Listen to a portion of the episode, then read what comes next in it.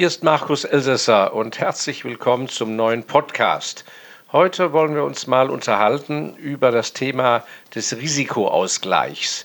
Im Fachjargon heißt das Diversifikation oder diversifizieren, das Risiko diversifizieren, die Anlagen diversifizieren. Und in der Regel sieht das so aus, dass wenn Sie zu einer Bank gehen, zu einer Großbank, dass dort äh, äh, man Angst hat vor Risiken, was ja berechtigt ist. Aber die Frage ist, ob die Diversifikation, die Ihnen dann vorgeschlagen wird, ob die auch wirklich etwas bringt. Und in der Regel sieht es so aus, dass da von allem so etwas reingenommen wird. Ein ETF über, für Nordamerika, ein bisschen was Emerging Markets, etwas Ostblock, ein bisschen Gold beigestreut dann irgendwas auf den DAX, dann ein paar Einzeltitel äh, und ähm, das Ganze so ein bisschen in der Hoffnung, naja, also wenn eine Krise kommt, wird ja nicht alles runtergehen oder äh, bleibt ja doch was übrig. Aber ich glaube, dieser Ansatz ist äh, viel zu kurz gedacht und letzten Endes wahrscheinlich sogar eine Erfindung der neuzeitlichen äh, Großbankenwelt. Denn äh, ein, ein, kluger Kaufmann äh, verteilt sein Risiko ja nicht, indem er sein Hab und Gut äh, äh, anvertraut an Leute oder an Dinge, äh, die er überhaupt nicht beurteilen kann und von denen er gar keine Ahnung hat. Also meiner Ansicht nach muss man an das Thema, äh, wie kann ich mich vor Nackenschlägen äh, im, im finanziellen, wie kann ich mich davor schützen? Ähm, Sinn und Zweck des Ganzen ist ja, dass man eines Tages nicht mit Null dasteht, weil das macht ja den großen Unterschied aus, dass nach äh, Schicksalsschlägen äh, oder äh, ähm, manchen Weltereignissen steht eben die Masse der Bevölkerung mit Null. Man braucht ja nur an die beiden Währungsreformen während der letzten 100 Jahre in Deutschland denken. Alle Sparer, äh, alle Geldwertbesitzer, Anleihen, Festgelder, äh, ähm, Sparguthaben wurden auch zweimal auf Null gesetzt, während derjenige, der ein Filetgrundstück äh, in einer Toplage hatte, äh, der kam eben ungeschoren davon und konnte wieder anfangen. Und das Gleiche war, wer Gold gehortet hatte, selbst wenn es verboten war, nach einer Weile konnte es wieder rausheben. Und ähm, ähm, äh, aber auch innerhalb dieser Kategorien gibt es also meiner Ansicht nach ganz simple Überlegungen, äh, zu denen allerdings man im Alltag selten kommt, weil man so im Hamsterrad hängt und äh, ja, ja, alles geht voran und es wird eben nicht genug über das Thema Geld und Finanzen nachgedacht. Nun, wenn wir jetzt mal so äh, durch einige Kategorien gehen wollen, einfach mal so anrissmäßig, ich möchte Ihnen ja nur Food for Thought, Anregung, Gedankenanregung geben. Ähm, ich kann hier ja keine schlussendliche äh, äh, Vollanalyse aller Möglichkeiten machen, aber so ein paar Gedankenanregungen zum Thema, äh, sitze ich eigentlich auf zu viel Risiken? Und ähm, da gehen wir jetzt mal los mit dem ersten Punkt. Da werden Sie wahrscheinlich gar nicht dran denken. Wie steht es eigentlich mit dem Thema Schulden? Und äh, es ist eben so, Kredite aufzunehmen, ist völlig in Ordnung für einen Kaufmann, der damit sein Warenlager finanziert oder äh, Maschinen. Er weiß also, was er mit dem Kredit, mit den Schulden äh, macht, wo das investiert wird. Und wenn er äh, ein kluger Kaufmann ist, dann hat er sich ausgerechnet, dass sich das alles lohnt. Das heißt, das, was er an Zinsen zahlen muss und Tilgung und Rückzahlung, das ist weit weniger als das, was er erwirtschaften kann. Und äh, insofern hat der Kredit absolut seine Berechtigung. Und das Gleiche gilt ja auch beim, äh, für junge Menschen beim Kauf von äh, äh, Wohnimmobilien, sodass sie nicht in der, zur Miete wohnen müssen. Und wenn sie am richtigen Standort sind, bauen sie sich damit ja auch ein Vermögen auf, weil äh, die, die Schulden sind ja fix, abgesehen von der Tilgung, äh, nein, äh, abgesehen natürlich von den Zinsen. Die, die Tilgung ist ja praktisch nur die, die normale Rückzahlung, also die Kosten sind die Zinsen. Äh, aber äh, auf lange Sicht, abgesehen vom Wohlfühleffekt im eigenen Heim zu sein und der Gestaltungsfreiheit, hat man ja die Möglichkeit auch eines äh, Wertzuwachses oder zumindest, dass man die Kaufkraft erhält, dass man die Inflation schlägt. Das muss nicht immer so sein, aber wenn man es richtig macht und die Immobilie pflegt, kann das ja durchaus sein. Also auf den beiden Gebieten haben Schulden, Kredite durchaus äh, ihre Berechtigung. Aber man muss äh, beim Thema Schulden äh, doch äh, auch an Folgendes denken. Also erstens würde ich immer versuchen, wenn ich als Privatinvestor Wir reden also, wie gesagt, nicht von dem Kaufmann und wir reden nicht von dem normalen Hausbewohner äh, in, in Eigennutzung. Wenn ich also als Privatinvestor anderweitig Schulden habe aus Zahlungsverpflichtungen von früher Scheidungen und etc. Äh, oder ich musste meine Geschwister auszahlen oder vom Studium her habe ich noch eine Schuldenlast an der Backe. Ähm, oder aber ich meine, da die Zinsen so niedrig sind äh, und die Bank mir Kredit gibt, dass ich damit woanders äh, äh, gut wirtschaften kann, dann wäre ich da äußerst vorsichtig. Ich, mach, ich halte von Schulden gar nichts und ich kann Ihnen sagen, richtig reiche Leute, die haben keine Schulden, es sei denn, dass sie Spekulanten sind oder Kaufleute. Also Schulden sind eben, ja, das Wort sagt es schon, man steht in der Schuld. Schuld, nicht wahr, ein sehr negativer Begriff, das sagt schon alles. Und ähm, ich halte es für äußerst gefährlich, abgesehen vom Gefühl, jemand etwas schuldig zu sein, ähm, dass äh, wenn sie, ich würde also immer versuchen, äh, sehr gezielt erst einmal Schulden abzubauen und lieber weniger auf dem Teller zu haben. Also ich halte gar nichts davon, ein Depot, äh, Aktiendepot zu managen von was weiß ich 500.000, habe aber äh, äh, auf Vermietungsimmobilien habe ich noch äh, 300.000 Schulden drauf. Ich würde immer versuchen, erstmal die 300.000 Schulden wegzubekommen und habe dann eben lieber erstmal ein kleines Depot von 200.000, denn das ist ja auch die Wahrheit. In Netto bin ich ja nur so viel wert. Also ich kenne viele Leute, die drehen ein großes Rad, aber netto eigenkapitalmäßig ist das alles deutlich weniger, aber sie fühlen sich halt nicht wohl äh, angesichts kleiner Zahlen. Ich halte das für gefährlich.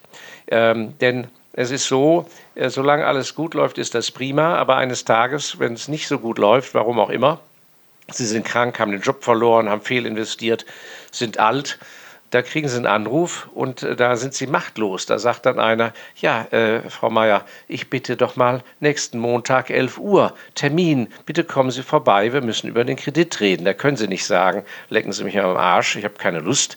Sie sind denen ausgeliefert und dann sitzt Ihnen jemand gegenüber, den haben Sie vielleicht Ihrem Leben noch nie gesehen, weil da ist ja viel Fluktuation äh, im, im Großbankgewerbe. Äh, der sitzt Ihnen gegenüber, wie gesagt, hat keine Ahnung, was Sie mal für ein toller Kracher waren, hat, kein, hat keine Erinnerung, wie der Kredit mal zustande kam und was an sich so Sache war. Und eiskalt werden Sie da abserviert und heißt, ja, also wie stellen Sie sich die Rückzahlung vor und dieses und jenes. Und das Ganze kann ja sehr schnell passieren. Stellen Sie sich mal vor, wir haben in zehn Jahren plötzlich wieder ein Hochzinsniveau. Ich meine, das kann man sich heute im Jahre 2000 und Ende 2019 kaum vorstellen, aber es kann ja alles über Nacht passieren und dann sitzen Sie auf einmal da, wenn Ihr ganzer Cashflow nicht mehr passt, weil Sie auf 1% kalkuliert haben und jetzt müssen Sie 8% zahlen. Also wäre ich äußerst vorsichtig und etwas anderes, woran kaum gedacht wird bei den Schulden und bei Bankkrediten, ist natürlich wer gibt mir eigentlich den Kredit? Kredit ist ja nicht Kredit. Es macht ja einen Riesenunterschied, von wem ich den Kredit aufnehme. Ist das jemand, der vielleicht Verständnis für mich hat? Ist das jemand, der kalkulierbar ist? Oh, ist das jemand mit Beständigkeit? Da würde ich also sehr, sehr mir genau überlegen, äh, nicht nach der Methode, Hauptsache ich kriege was Geld, ich werde schon zurückzahlen, sondern von wem kriege ich das? Nicht wahr? Stellen Sie sich vor, Sie haben da einen, äh, einen saftigen Kredit an der Backe die, und das Institut wird aufgekauft und die neuen Eigentümer haben eine ganz andere Politik. Oder aber, äh, das habe ich auch schon bei Investoren gesehen, äh, der Kredit als solcher, der, den das Institut Ihnen gewährt hat, dieser Kredit wird im Paket mit vielen anderen Krediten natürlich an irgendein anderes Finanzinstitut als solches verkauft. Bei Versicherungen gibt es das ja auch. Plötzlich haben Sie da eine andere Versicherung. Sie haben darauf gebaut, dass die Versicherung so und so ist. Und plötzlich kriegen Sie einen Brief, ab jetzt, wir haben das Deutschlandgeschäft verkauft und äh, ab jetzt äh, heißen wir so und so und sind völlig anders. Und äh, das hat ja enorme äh, Auswirkungen. Und der, der, andere Punkt ist der, ich würde auch immer überlegen, bevor ich mich äh, wildfremden Menschen, also Instituten aussetze als Kreditnehmer, schauen Sie doch erstmal innerhalb der Verwandtschaft, ob da nicht jemand ist, der Ihnen einen Kredit gibt. So bleibt der Zins wenigstens innerhalb der Familie. Und unter Umständen haben Sie da einen ganz anderen Spielraum in der Flexibilität der Tilgung und Zinsanpassung etc. Also ich plädiere sehr dafür, dass man das auch auslotet, denn vielleicht haben Sie in der Verwandtschaft jemanden, der sitzt auf Guthaben, äh, möchte nicht investieren in, Aktien oder in Sachanlagen, hat also sein Geld da zinslos auf der Bank rumliegen äh, und Sie auf der anderen Seite zahlen einer Bank Zinsen, da zahlen Sie doch lieber dem Onkel die Zinsen. Also auch da muss man sehr professionell rangehen und nicht einfach sagen, ach ja, ich habe so ein ungutes Gefühl, Fragen kostet nichts. Also da muss man mal auch rangehen. Also Punkt Nummer eins, das war jetzt zum Thema Schulden, Kredit. Auch das erfordert so ein bisschen Gehirnschmalz, über das ganze Thema nachzudenken. Nun, Punkt zwei, von dem Kredit gehen wir jetzt rüber zum Cash, also zur wirklichen Barliquidität und, ähm, und zwar nicht, was auf dem Bankguthaben liegt, sondern wie viel Cash haben Sie zu Hause. Nun leben wir in Zeiten, wo man natürlich kaum noch Bargeld braucht, weil man fast überall mittlerweile mit der Kreditkarte bezahlen kann. Aber es ist eben so, wenn Sie äh, für einen wirklichen Risikoausgleich diversifizieren für den Krisenfall, da halte ich die Bargeldkomponente für äußerst wichtig, denn Kreditkartensysteme oder Ihr Guthaben auf Ihrem Girokonto äh, ist ja alles vom Computer beherrscht. Und es reicht ja irgendwie ein Zusammenbruch. Und im Jahr 2008, in der großen Finanzkrise, hat man es ja erlebt, dass einmal äh, so für eine halbe Stunde bei gewissen Instituten lief da nichts mehr. Äh, das wurde ja nie groß in der Presse äh, ausgewalzt und man hat es auch nie untersucht, woran es lag. Aber ähm, man kann ja nur seine Mutmaßung anstellen. Das heißt, wenn Sie es sich leisten können, würde ich immer dafür sorgen, dass ich mindestens für drei Monate Haushaltsgeld in Cash nicht bei der Bank, sondern auch nicht im Schließfach, sondern in irgendeiner Form zu Hause oder im Büro weglege. Und da wäre wichtig für mich, bitte in kleinen Scheinen, denn äh, äh, in einer äh, Krise äh, müssen sie sonst mit einem Riesenschein antreten und dann hat keiner ihn äh, Wechsel, hat keiner Wechselgeld, weil alle ja nur auf der Bank ihr Geld blockiert haben. Also das kann äußerst hilfreich sein. Ähm, sie müssen nur aufpassen, ähm, äh, in vielen Ländern wird ja alle Nase lang äh, ähm, das Papiergeld geändert, also in England die 5-Pfund-Noten, in der Schweiz habe ich es auch erlebt und so weiter.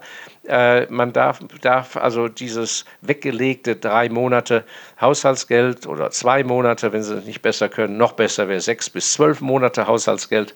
Ich nenne es einfach mal Haushaltsgeld, also Sie wissen schon, was ich meine, dass das, was Sie so zum täglichen Leben, zum Disponieren so brauchen, ähm, das dürfen Sie nicht vergessen, sonst ist eines Tages äh, die werden neue Geldscheine gedruckt und nach einer Weile sind die alten nichts mehr wert. Also äh, da muss man also dran denken, uns natürlich irgendwo so deponieren, dass es also nicht gleich von einem Laien, äh, der einbricht, von irgendeiner kleinen Kinderbande äh, gemobst wird. Ähm, aber ich würde mir da auch keine grauen Haare wachsen lassen äh, ob man mit so einem Risiko leben kann. Ich halte dieses Risiko für viel kleiner, als wenn Sie praktisch nur äh, äh, zweimal in, in, im Monat in ein Automat gehen und gerade das Geld holen, was Sie so brauchen. Äh, also ich halte das für ein enorm großes Risiko, kein Bargeld zu besitzen. Nun, dann kommen wir zum Punkt 3. Wie sieht es aus, was meine Risiken angeht, was die Banken angeht? Und da muss man Folgendes sagen, äh, die Bankverbindung ist äußerst wichtig. Äh, ich würde da auch nicht unbedingt nur so auf die Kosten schauen, wer ist da der billigste. Ich würde erstmal zwei Sachen machen. Das eine ist, ich würde immer zwei Bankverbindungen haben. Die eine in meiner räumlichen Nähe, solange es das überhaupt noch gibt, äh, also so etwas wie eine Filiale, Zweigstelle oder also ein Institut, wo man reinspazieren kann und da ist noch irgendwo ein Mensch. Wenn es das also noch gibt, würde ich das auswählen, was so in meiner räumlichen Nähe ist. Und ähm, da würde ich meinen tagtäglichen Zahlungsverkehr äh, abwickeln. Da, wo ich mein Vermögen äh, ansammle in, mit, mit einem Depot, mit Aktien oder, äh, oder was immer ich äh, sonst mache oder äh, Gold einlagern etc., das hätte ich nicht so gerne direkt bei mir vor der Haustüre, einfach weil ich nicht, wenn ich abends in die Kneipe gehe oder ins Restaurant, möchte ich nicht an zwei oder drei Nachbarntischen Leute sitzen haben, die auf dem Pfennig wissen, was ich besitze, ob ich gerade was verloren habe, was ich ausgebe und so weiter. Und äh, ich selber habe ja mal vor vielen, vielen Jahren, als ich jung war, nach der Schule auch eine Banklehre gemacht und ich kann Ihnen sagen, da wird sich nicht viel geändert haben bis heute.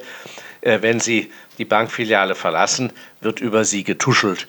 Da heißt es wieder, oh, der ist aber knapp am Kreditrahmen oder hast du gesehen, das und das und so weiter. Also sie sind da ja transparent bis auf die Unterhosen und die Neugier sitzt tief in den Menschen drin. Also ich würde immer da zwei Banken haben. Die eine äh, vor, wie gesagt, vor der Flinte, wo, wo sie ein völlig normaler Mensch sind.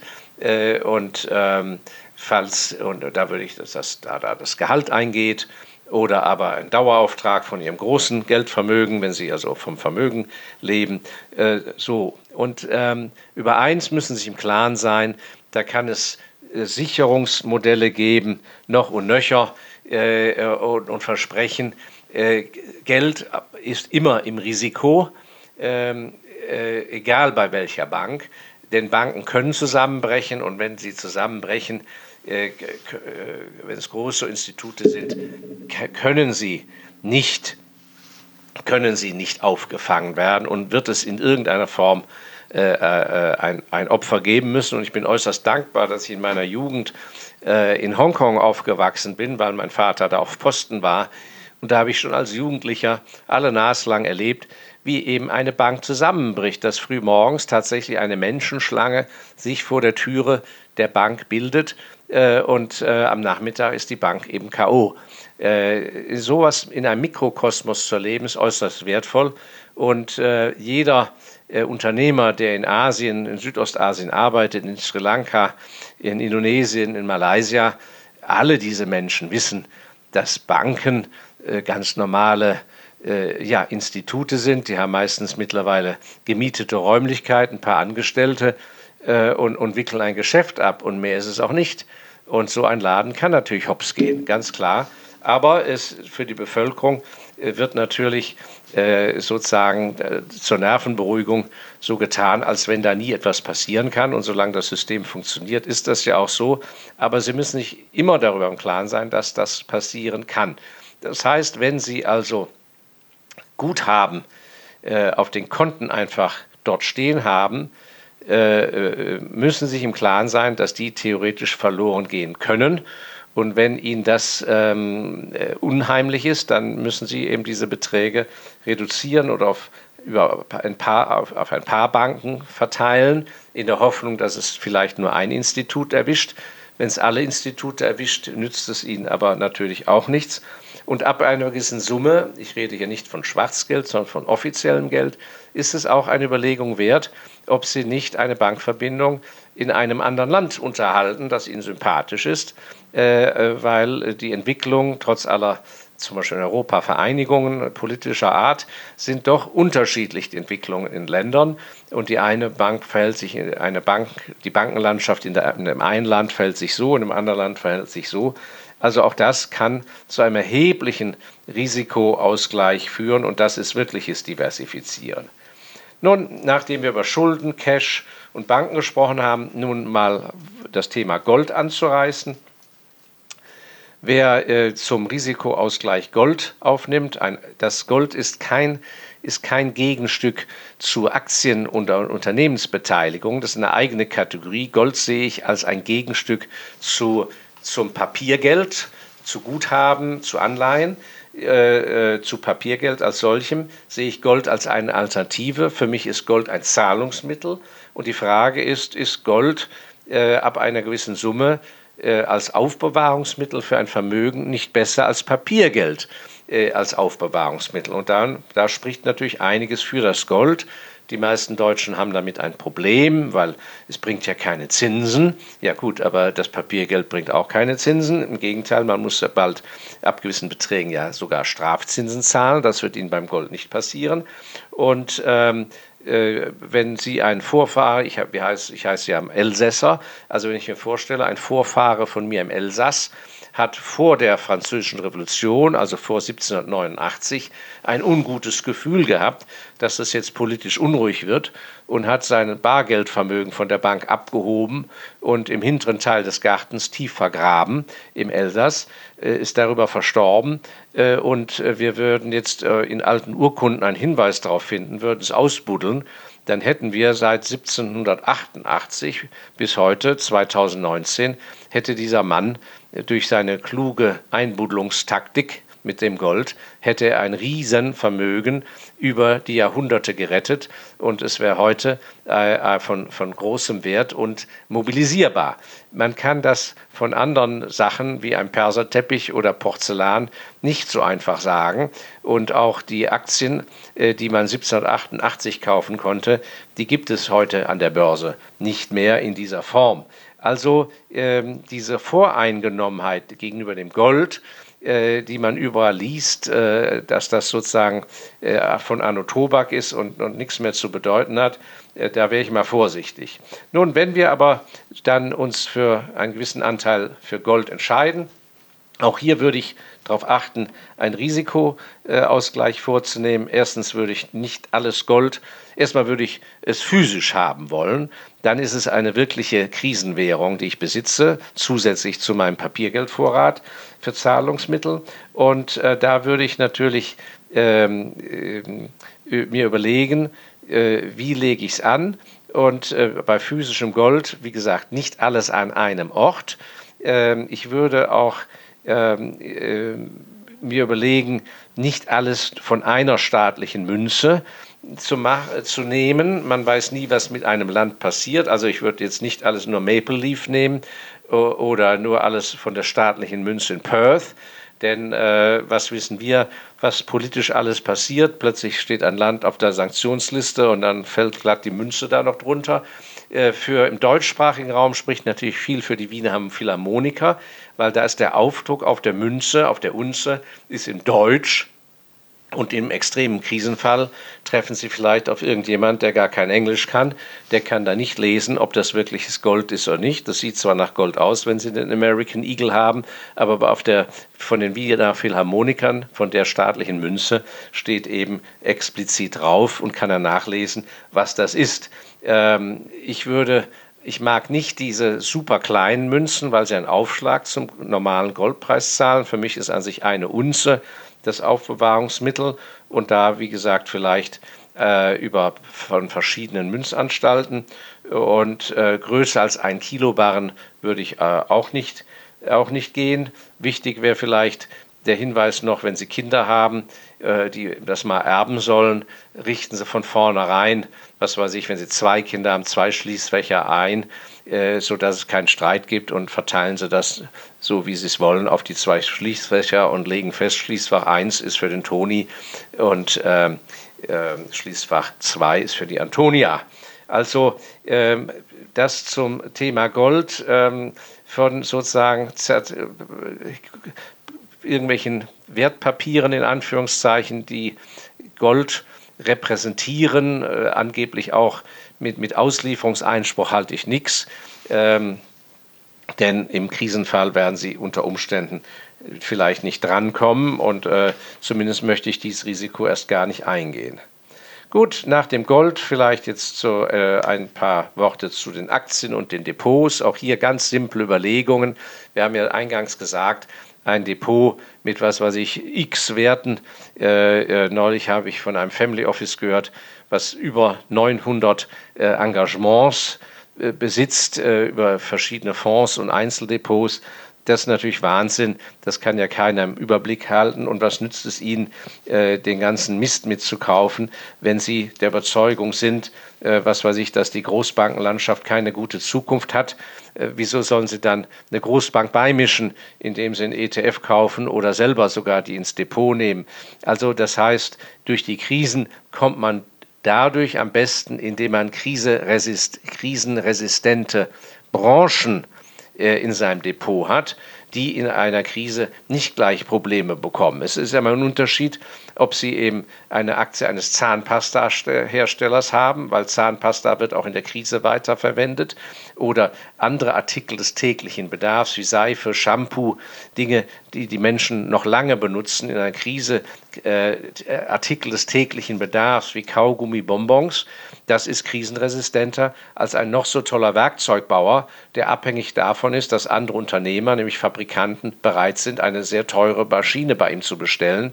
In der Krise, was ja immer Finanzkrisen sind, äh, ist dazu einfach keine Stimmung und wird praktisch nur bestellt, was ersetzt werden muss, weil es kaputt ist. Äh, Neubestellungen setzen aus und dann können solche Firmen umkippen.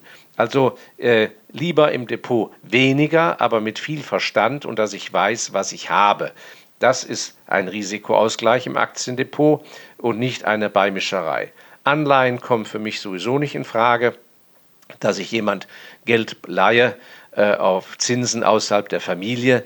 Äh, da hat man gegen die Inflation immer schon verloren und momentan kriegen sie ja erbärmliche Zinsen und in eine Fremdwährungsanleihe äh, äh, in irgendeine obskure Währung, äh, türkische Lira, philippinischer Peso und so weiter. Das ist ja Spekuliererei und kein Risikoausgleich, denn Weichwährungen sind auf Dauer immer die Loser. Im Gegenteil, sie müssen die Hartwährungen. Ähm, gut, und als letzten Punkt zum Anriss hätte ich natürlich noch das Thema äh, Immobilien gibt natürlich noch viele andere Bereiche wie Kunstgegenstände etc. Und bei den Immobilien möchte ich jetzt mich auch nicht auf Landwirtschaft und Waldbesitz versteifen, sondern einfach nur so ein paar Grundüberlegungen, ganz einfache Gedanken äh, äh zum, äh, äh, zum Thema, wie äh, gleicht man da Risiken aus. Also äh, Immobilien haben ja, ich rede jetzt nicht von eigengenutzter Immobilie, sondern Vermietungsimmobilien.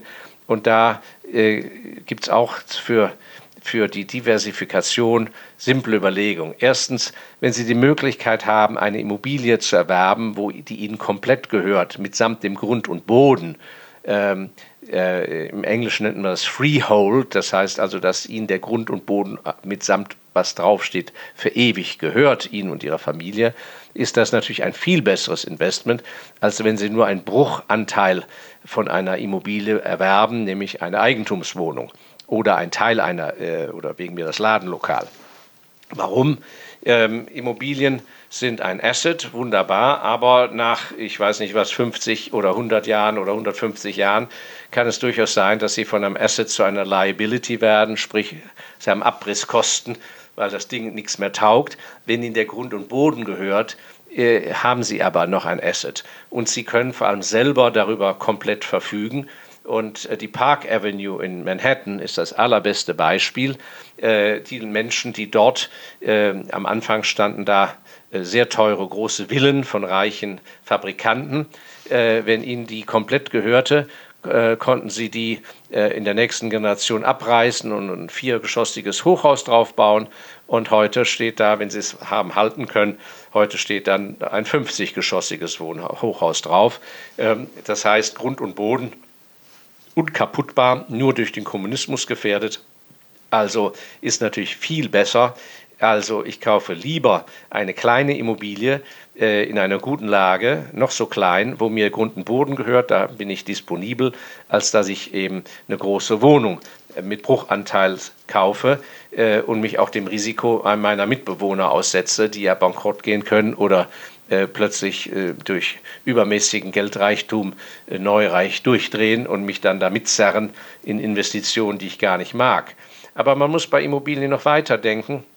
Also ich würde nie alle meine äh, Immobilien in einer Straße haben wollen, denn äh, was ist, wenn da irgendwie was passiert? Äh, die Lage wird schlecht. Und die Frage ist natürlich auch schon, äh, wenn ich innerhalb einer Stadt bin, würde ich mich nur auf gewisse Viertel konzentrieren, aber auch da das ein bisschen äh, verteilen. Äh, ähm, ähm, ich mag gerne, wenn ich äh, mich sehr gut auskenne an dem Ort wo die Immobilien sind. Insofern ist das eine Beschränkung. Sonst hätte ich gesagt, haben Sie die Immobilien doch am besten auch noch in verschiedenen Städten. Aber es muss ja auch managebar sein und einfach nur so vom Papier irgendwo was kaufen, wo ich noch nie war, davon würde ich auch dringend abraten. Also äh, dort, wo Sie sich auskennen, verteilen Sie Ihre Immobilien auf diese Bereiche und bunkern Sie nicht sozusagen von Haus Nummer 20, 22, 24 alles aneinander. Äh, das ist kein guter Risikoausgleich. Nun, und das andere ist natürlich auch, äh, an wen vermieten Sie eigentlich? Sind das unten Einzelhändler mit noch so großem Renommee? Äh, dann hätte ich gern zum Ausgleich, äh, da ist ja fraglich, ob das auf Dauer der Mieter bleiben kann bei der Online-Bedrohung im Einzelhandel. Äh, oder äh, äh, ob sie nicht Wohnimmobilien beimischen. Und bei den Wohnimmobilien ist auch eine Risikoausgleichsfrage, wie sieht denn Ihre Mieterstruktur aus? Wenn Sie da ein Haus haben mit, mit sechs Parteien, sind die alle im gleichen Alter? Äh, sind die alle bei einem dem gleichen Arbeitgeber? So Geschichten gefallen mir überhaupt nicht. Ich würde immer auf eine Mixtur achten, damit nicht auf einen Schlag praktisch alle alt sind, äh, eine Mieterhöhung gar nicht mehr tragen können oder auch, dass auch keine Fluktuation in dem Haus ist, denn unter Umständen, wenn mal jemand rausgeht, können sie renovieren, Sachen verändern, die Wohnung wieder attraktiver machen. Also auch hier sehen Sie einfache äh, kaufmännische Überlegungen mit Logik helfen Ihnen sehr, äh, äh, die Angst zu verlieren vor sogenannten Crash-Szenarien, vor Krisen, äh, dass sie um ihr Vermögen bangen müssen, nur weil sie Besitz haben.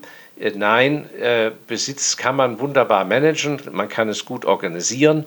Sie müssen sich dazu bekennen, aber Sie müssen eben Ihren Grips einschalten, bevor Sie loslegen. Und wenn Sie dann expandieren und umschichten, umso mehr. Gut, das war mal ein kleiner Anriss zum Thema Diversifizieren. Ich hoffe, es hat Ihnen gefallen. Und äh, wenn Sie weiter Interesse hegen, schauen Sie bitte ja auf YouTube auf Markus Elsässer. Da habe ich ja sogar einen eigenen Kanal. Ähm, bitte jeden Donnerstag äh, bekommen Sie da ein bis zwei Minuten ein Kurzvideo serviert.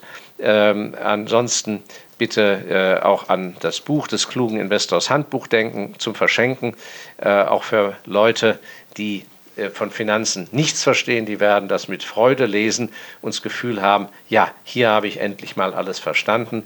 Das Buch geht äh, jetzt in die vierte Auflage, während ich hier spreche und das Ganze alles ohne Werbung. Und für die, die sich für die Aktienmärkte und fürs Investieren investier, äh, interessieren, äh, bitte wie immer äh, in den ME-Fonds Special Values mal schauen. Äh, ME-Fonds Special Values, ein äh, Fonds, der seit 2002 mit großer Kontinuität hervorragend wirtschaftet und das Ganze eben mit Risikoausgleich. Ja, dann bis zum nächsten Mal und vielen Dank.